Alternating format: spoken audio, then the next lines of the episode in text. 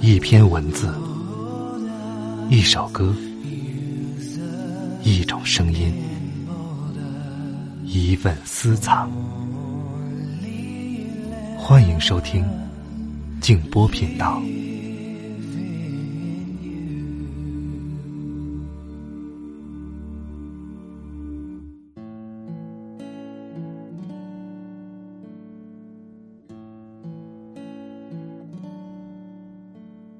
生命好在无意义，才容得下各自赋予意义。假如生命真是有意义的，这个意义却不合我的志趣，那才尴尬狼狈。晚上好，朋友们，我是静波，欢迎来到静波频道。刚才这段话出自木心的作品《素履之王》。今天晚上要和大家分享的这篇文章，来自作家余华，叫《我接受命运，但怀疑生活》。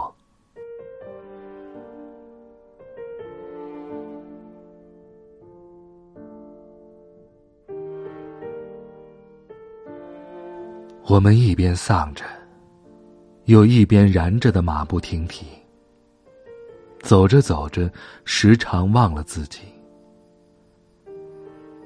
有一天，突然停下回望，看到一个人，在正确的年纪，娶了合适的女人，干着稳定的工作，过着美满的生活。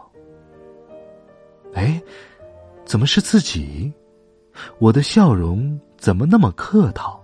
肢体怎么如此僵硬？哦，原来我的心在这里，不在那个。自己的身体里，那个我，走了一条约定俗成的路。我接受命运，但我怀疑生活。我不想活成别人，我只想在离世的时候，成为了全世界唯一的自己。没有什么比时间更具有说服力的了，因为时间。无需通知我们，就可以改变一切。最初，我们来到这个世界，是因为不得不来；最终，我们离开这个世界，是因为不得不走。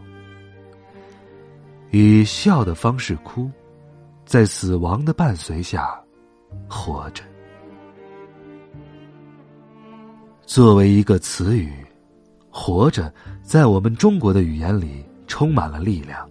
它的力量不是来自于喊叫，也不是来自于进攻，而是忍受，去忍受生命赋予我们的责任，去忍受现实给予我们的幸福和苦难、无聊和平庸。人是为了活着本身而活着，而不是为了活着之外的任何事物而活着。人类无法忍受太多的真实。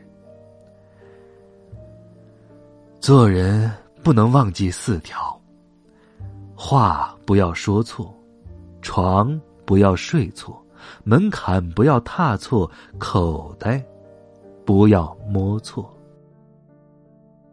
一个人命再大，要是自己想死，那就怎么也活不了。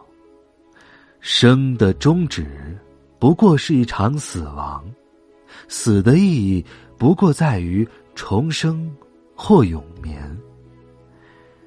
死亡不是失去生命，而是走出时间。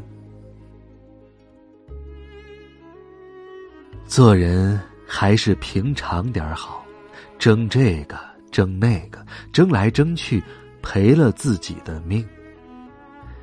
像我这样，说起来是越混越没出息，可寿命长啊！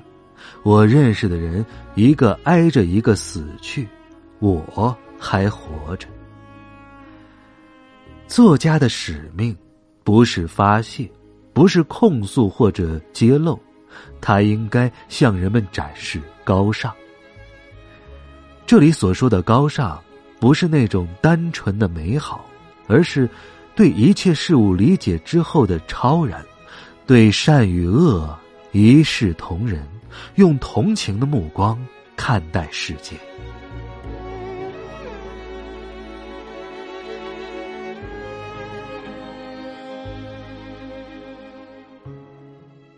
检验一个人的标准，就是看他把时间放在了哪儿。别自欺欺人，当生命走到尽头，只有时间不会撒谎。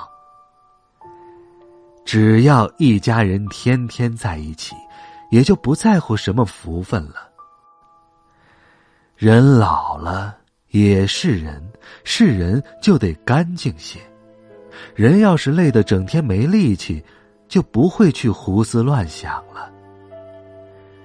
人都是一样，手伸进别人口袋里掏钱的时候，那个眉开眼笑；轮到自己给钱了，一个个的都跟哭丧着一样。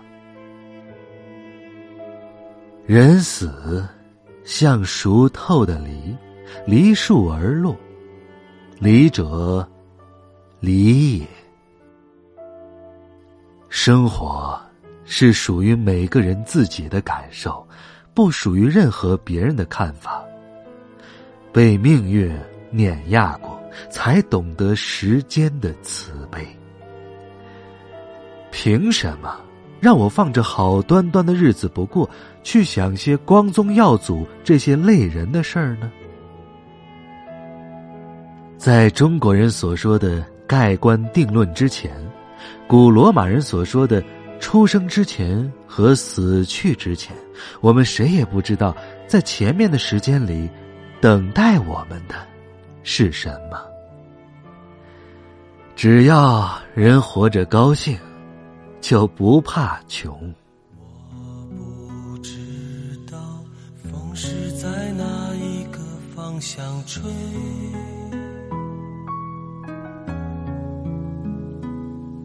我是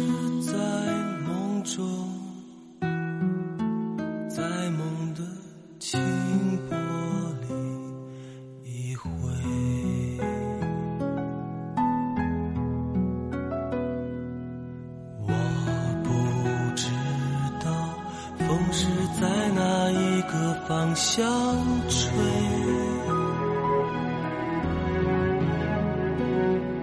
我是在梦。中，他的温存，我的迷醉。我不知道风是在哪一个方相吹。我是在梦中，甜美是梦里的光辉。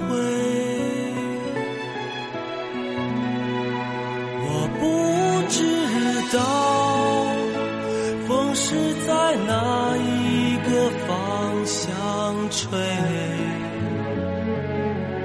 我是在梦中。他的呼吸，我的伤悲。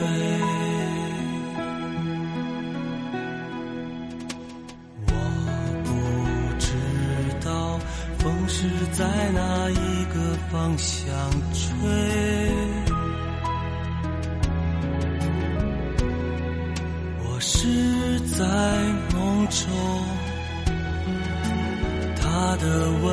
存，我的迷醉。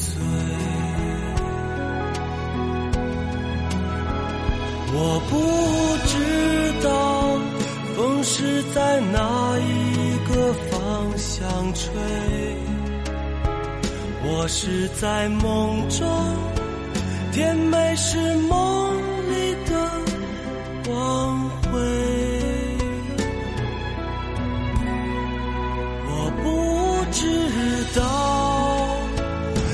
是在哪一个方向吹，我是在梦中，他的。